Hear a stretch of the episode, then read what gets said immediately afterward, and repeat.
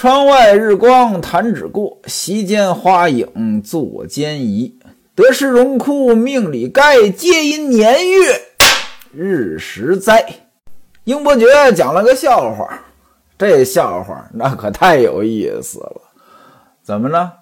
老道说：“徒弟，你像个没屁股的。”徒弟说了：“我要是没屁股，嘿嘿，你这一日也得不着。”这意思，我想您各位也琢磨出来了，这不就是同性恋吗？啊，这徒弟是师傅的男宠，这说谁呢？不就是说西门庆和书童吗？西门庆也听懂了呀，说你这混蛋啊，狗嘴里吐不出象牙来。大伙儿呢，在这儿吃吃喝喝。再说戴安，吩咐华童拿着灯笼到吴大进子家，把李瓶儿接回来。李瓶儿一听说孩子哭了，哎呦，这就不能在这待着了呀！啊，仪式呢，其实还没举行呢，啊，这红包还没给呢，把红包给留下了，告辞还家。吴大妗子和二妗子呢，苦苦相留啊。吴月娘说：“哎呀，大妗子，你不知道，让他回家去吧，家里没人，孩子找不着妈，那自然是哭。”我们在这儿多坐一会儿也就是了，这才放李瓶儿出门。李瓶儿就先回来了啊。华童呢，在这儿等着啊，等着像吴月娘他们。戴安呢和秦童两个人呢，跟着李瓶儿的轿子就先回来了。等一会儿呢，仪式举办完了，大伙儿呢要散了。吴月娘他们几个人也乘着轿子回去，但是呢。只打了一个灯笼。此时是什么时候呢？八月二十四日，月末了。那月末嘛，这月亮呢就看不着了，所以呢天很黑。吴月娘就问说：“怎么就只有一个灯笼啊？这么黑？”齐同说了：“说小的呢，原来拿了两个来，戴安呢要走了一个。”啊，和秦童呢两个人呢跟着六娘回去了。吴月娘一听呢，也就不再问了。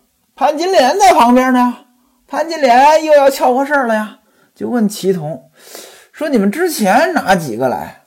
齐童说了：“说我和秦童呢拿了两个来，戴安和华童呢又要了一个走，把华童呢换下来了，和秦童呢先跟了六娘去了。”潘金莲说：“说戴安这混蛋呀，啊，他自己没拿灯笼来。”话童说：“我和他又拿了一个灯笼来。”您注意啊，呃，潘金莲呢，其实呢，肯定知道戴安拿灯笼来了，对吧？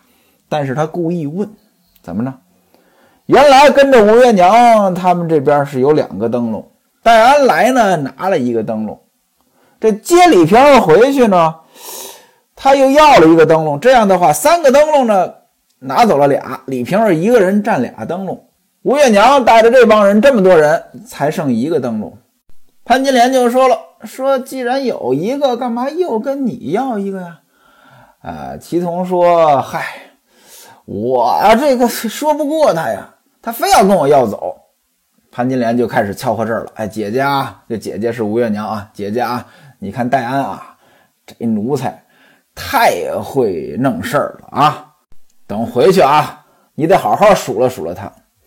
吴月娘说：“嗨，算了，孩子在家里等着，让他去也就是了。”潘金莲说：“姐姐，这不是话没有这么说的，我们也就算了啊。您是大娘子啊，他这么做还有家法吗？啊，你说这要是这个天亮还好。”啊，这么黑的天儿，四顶轿子，一个灯笼，这万一出点事儿，可怎么着？各位啊，这就叫不怕没好事儿，就怕没好人。本来人家吴月娘没说什么，潘金莲这么一笑话，我不说也不行了呀。简短截说，哎，几个人就回到了家，来到大门口，吴月娘、李娇儿到后边去了。潘金莲和孟玉楼两个人下了轿，进门就问戴安哪儿去了。平安说：“在后边伺候呢。”正说着话，戴安出来了。潘金莲呢，逮着就骂：“你这个献殷勤的混蛋啊啊啊！好，你好啊，你就是跟着那有时运的是吧？啊，啊，我们这么多人一个灯笼啊，他一个人两个灯笼，还换了个小厮。哎呦，难道我们不是爹的老婆？戴安说：“哎呀，娘，您错怪小的了。爹呢，看见这个孩子这哭呢，让我们呢打灯笼呢，先把六娘接回来，就怕孩子哭坏了。要不是爹让我去，我没事儿，我干嘛去接呀？您看啊，这就叫避重就轻。潘金莲说的是灯笼的事儿，结果呢，戴安说，我之所以先接，是因为爹让我吩咐的。可是西门庆也没说让你抢灯笼啊。”潘金莲也不傻，说：“你别跟我废话啊！那灯笼是怎么回事？我问你，灯笼呢？啊，戴安呀，哥哥呀，我跟你说啊，巧儿只捡望树飞，你可别认差了。冷灶上着一把，热灶上着一把，这才好啊！难道我们就没有走运的那一天？”戴安说：“娘，您错怪我了，我真没这想法。我要这想法啊，我我我我我骑马。”我这把我这蹼子骨撞折了。什么叫蹼子骨呀？就是肋条啊，骑马摔下来，哎，撞折了。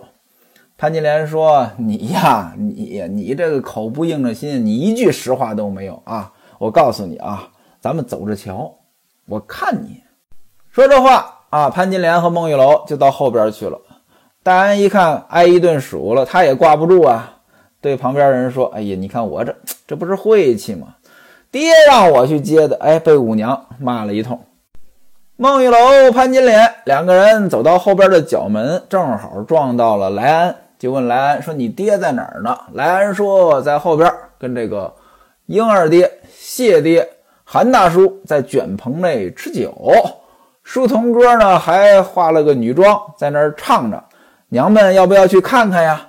两个人就走到了卷棚，在这格子外边啊，往里边看。看见英伯爵呢，在上边坐着，这帽子也歪着，那醉的是里里歪斜的啊。杨文写呢，醉的就像那个线儿提的。什么叫线儿提的？提线木偶啊，现在好像很少见了。小时候我还看过这种东西啊，提线木偶。谢希大也醉了啊，眼睛都睁不开了。书童呢，还在那边唱着。西门庆呢，让这个秦童。啊，偷偷的抹了英伯爵一脸粉，又拿个草圈啊套在这个英伯爵的头上，偷偷套在上边，这就是捉弄他。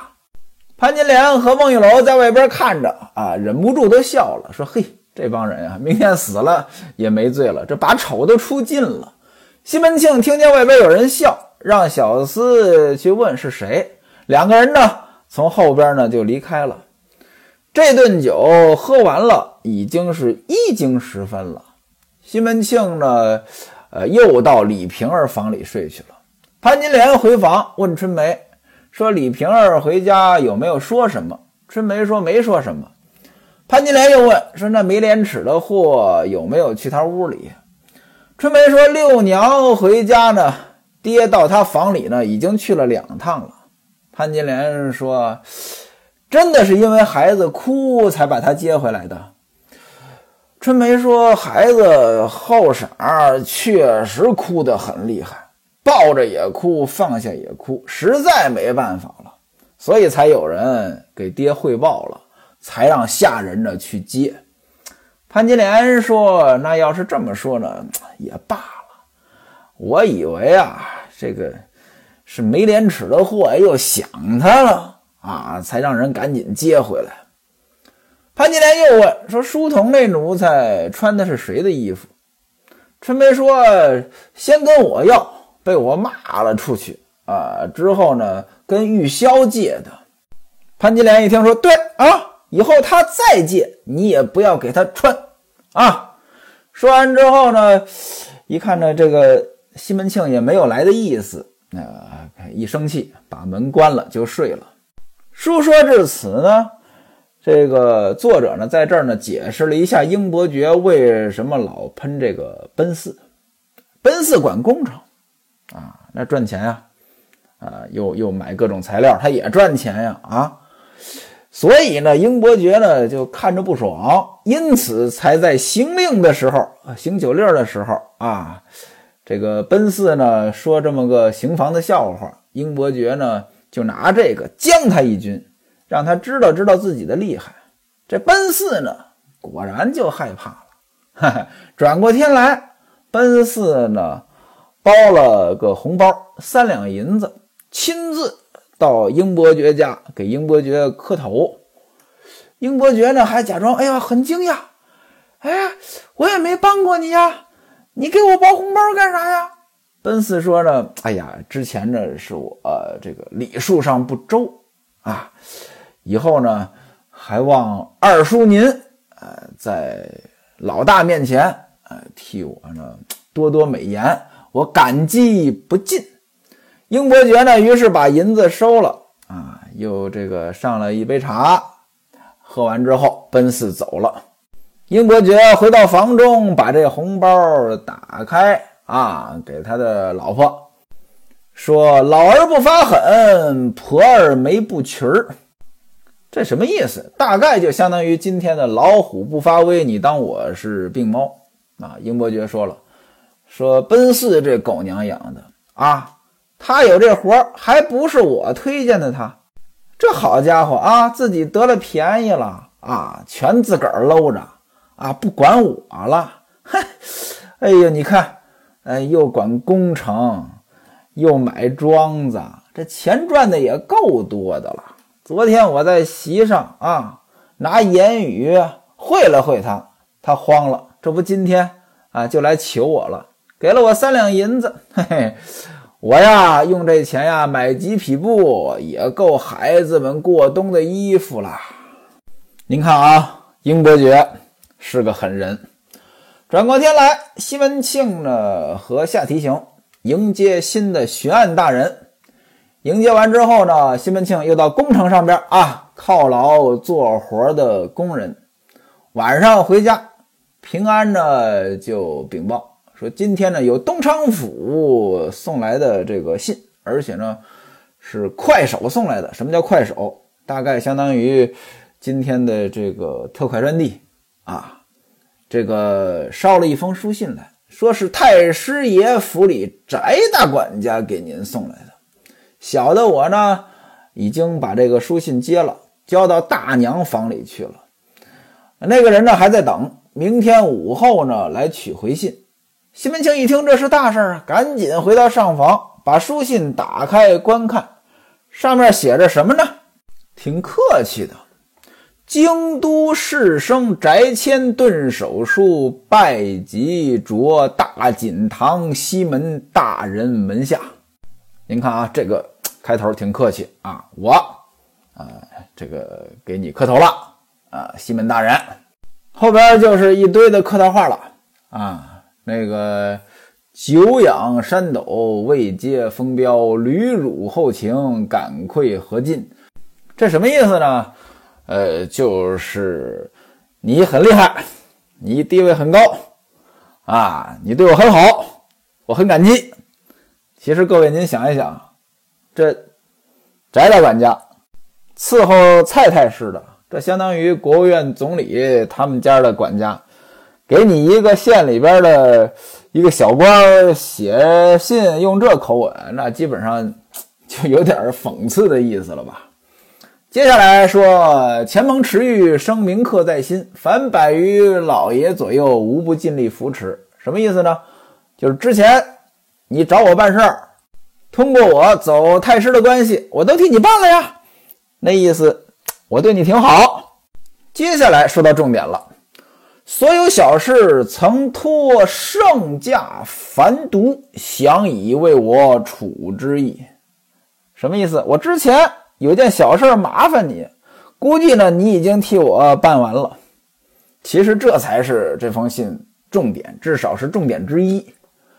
之前翟大管家让西门庆帮他找个小老婆，西门庆一直没办，估计翟大管家已经急了，那意思你替我办没办呀？但是呢，你说你催人家这不好。哎，这话说的好听，想以为我处之意，想必是已经替我办完了吧？您看这说话呢就有水平了。呃，有那么一句话啊，就是人迟早会变成自己讨厌的样子。我就是。现在呢，像这样的话呢，偶尔也能从我嘴里说出来了。哎，跟人打交道，我也会说话说的这么软和了。但其实呢，这并不是我喜欢的样子啊。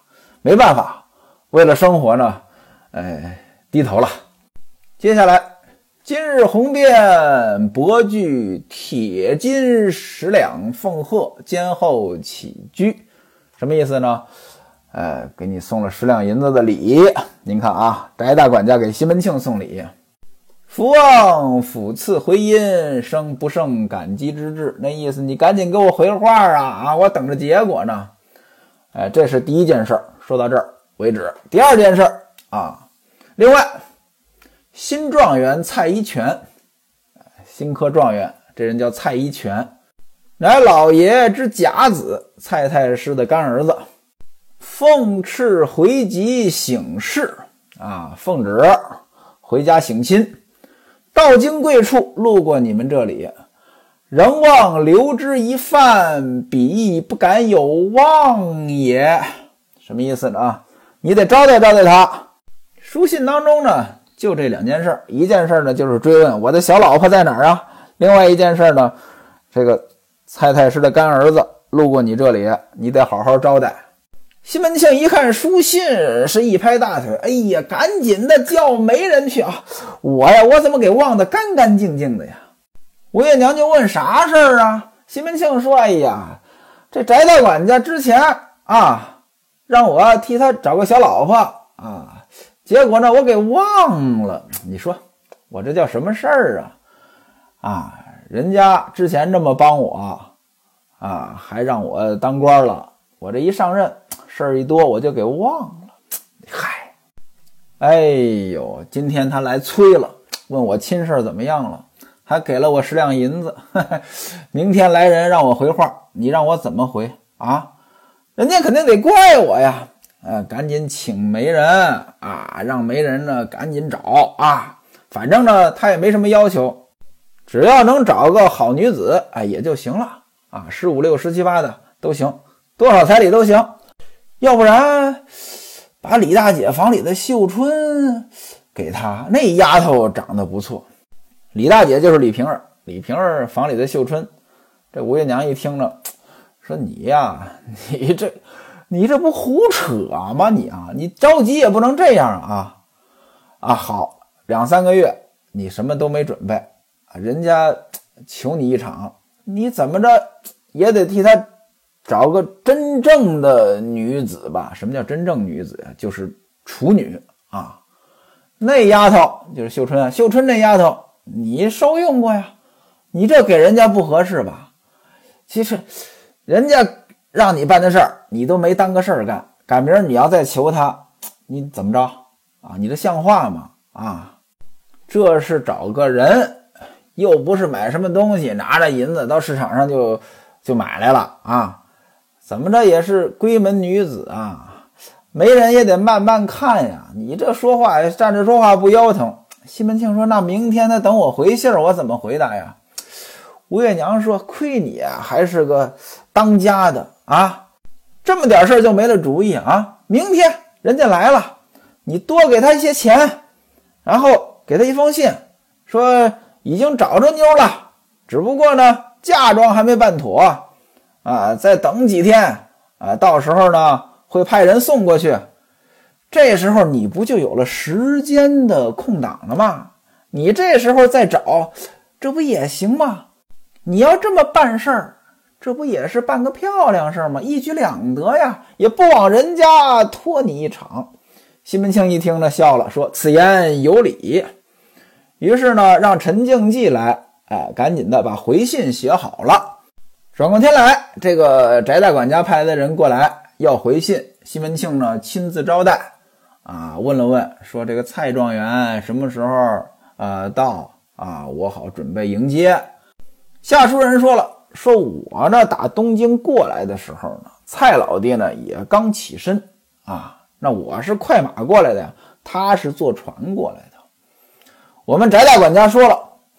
说怕蔡老爹呢，蔡老爹就是蔡状元啊。说怕蔡老爹回乡呢，没什么路费，所以呢，麻烦您呢多多少少的借点钱给他，借多少您就写在书信里边，到时候呢，我们翟老爹那里如数奉还。什么意思呢？就是翟大管家呢要给蔡状元搂点钱，啊，怕他缺盘缠，让西门庆借他。不过呢是借的，啊，借多少呢？你写在信里边，我翟大管家呢替他还。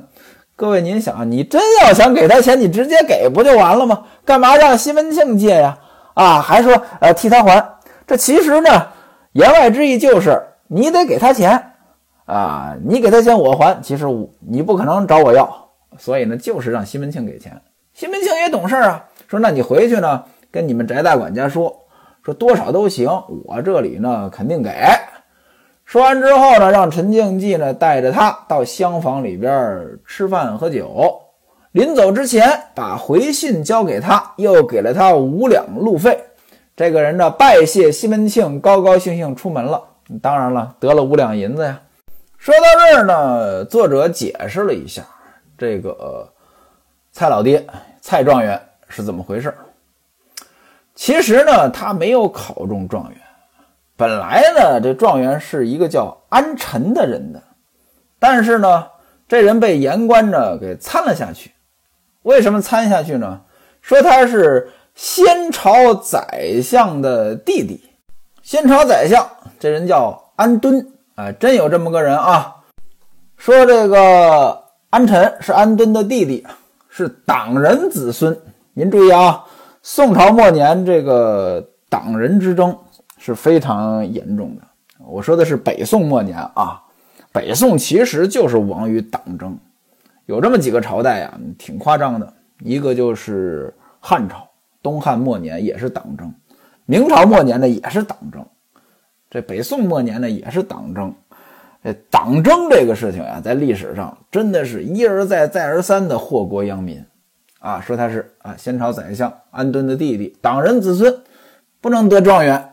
宋徽宗呢，没办法，就把这个蔡京的假子干儿子，这人叫蔡运，啊，点了状元。那过去考上状元了，都得奉旨回乡省亲，什么意思呢？你得回家看看呀，啊，过去是以孝治天下嘛，对吧？你中了状元了，回家你得赶紧看望看望你老爹老妈去啊。同时呢，这也是衣锦还乡的意思。那么这个蔡状元啊，就回家省亲。另外呢，吴月娘赶紧安排人啊，把媒婆都请过来了，什么老冯啊、薛嫂呀，一堆媒人都请过来了啊，到处打听谁家有好女儿啊，赶紧的给划拉过来。就这么着啊。话说一天呢，西门庆呢让来宝呢到这个新河口。因为蔡状元是坐船过来的，就打听蔡状元这船什么时候到啊？结果呢，蔡状元和这安臣呢两个人是一条船。安臣虽然没有说当状元，但人家起码也是进士啊，对吧？那安臣坐船干什么？回家，回家干什么呢？续亲。什么叫续亲啊？就是过去呢，老婆死了，娶老婆的妹妹就叫续亲啊。这安进士他们家呢很穷啊，一直呢就这续亲这事儿一直没办啊。这个你要说家里有钱啊，找老婆这怎么着都行。没钱那就没办法了。没钱你又有能耐，就比较尴尬。你看得上的他看不上你啊，他看得上你，你又看不上他。另外这事儿怎么办？啊，往大了办，往小了办，哎，这都是事儿。其实呢，最难受的人呢，就是活在中间的人。啊，您看啊，买车买多少钱的？你要真穷呢，也就不买车了；你要真有钱呢，这买车不叫事儿。哎，这个婚宴喝什么酒？你要真有钱呢，茅台、五粮液随便造呗；你要真没钱呢，咱就二锅头呗。就怕中间的，你说喝什么酒，哈 哈抽什么烟？这都是事儿啊，所以中间的人最难受。这个安进士这次呢有了进士了，这身份不一样了啊，回家呃就续亲去。因此呢，他和这个蔡状元两个人呢同船，其实也挺尴尬的。本来应该状元是我的，就因为我出身不好，呃，变成你的了。人家又比你有钱，看着就难受。来宝呢，拿着西门庆的拜帖到船上来见礼，哎，上来呢就摆了一桌，啊，连吃带喝就都有了。蔡状元在东京的时候呢，翟谦呢已经跟他说过，说清河县呢咱们有人啊，西门大官人，家里有钱啊，热情，而且呢，咱老爷抬举的他呀，才让他做了官啊。你到那里呢，他必然是后代。蔡状元知道这个事儿，一看果然这西门庆派人来了，而且呢场面不小，心中就高兴。他呢。就和这个安进士呢，就第二天就都来进城呢，来见西门庆。西门庆早已经摆下酒席了。不仅如此，啊，西门庆之前在这个李知县那衙门里边喝酒的时候呢，看到有这个苏州戏子，哎，唱的不错，啊，这戏班子不错呢，又叫了四个唱的来陪，那就场面很好了。那蔡状元还有安进士二人来见西门庆，也不能空着手来啊，都得带礼物啊。蔡状元呢，带了一端绢帕，一部书，一双云履；安进士呢，也是书帕二世，书和帕。另外呢，四袋芽柴，四柄杭扇。芽茶不用解释，茶叶嘛。杭扇，杭州的扇子。啊，这个两个人穿着官服啊，到门口先把帖子递进去。西门庆也是穿着官服啊，过来迎接，迎接到大厅之上啊，双方呢见礼，见礼已毕，分宾主落座，开始聊天啊。古人聊天呢，和咱们今天人聊天也差不多。您看，因为学徒我呢是外乡人，我呢闯荡江湖这么多年。啊，出去呢，见了哪儿的人呢，都会问一下啊，您老家哪儿的呀，什么之类的。就古人呢也这么聊天那这个蔡状元还有安进士两个人又是哪儿的人呢？西门庆和这二位这么一聊呀，嘿，没想到这二位呀和说书人我现在所在的位置呀还挺近。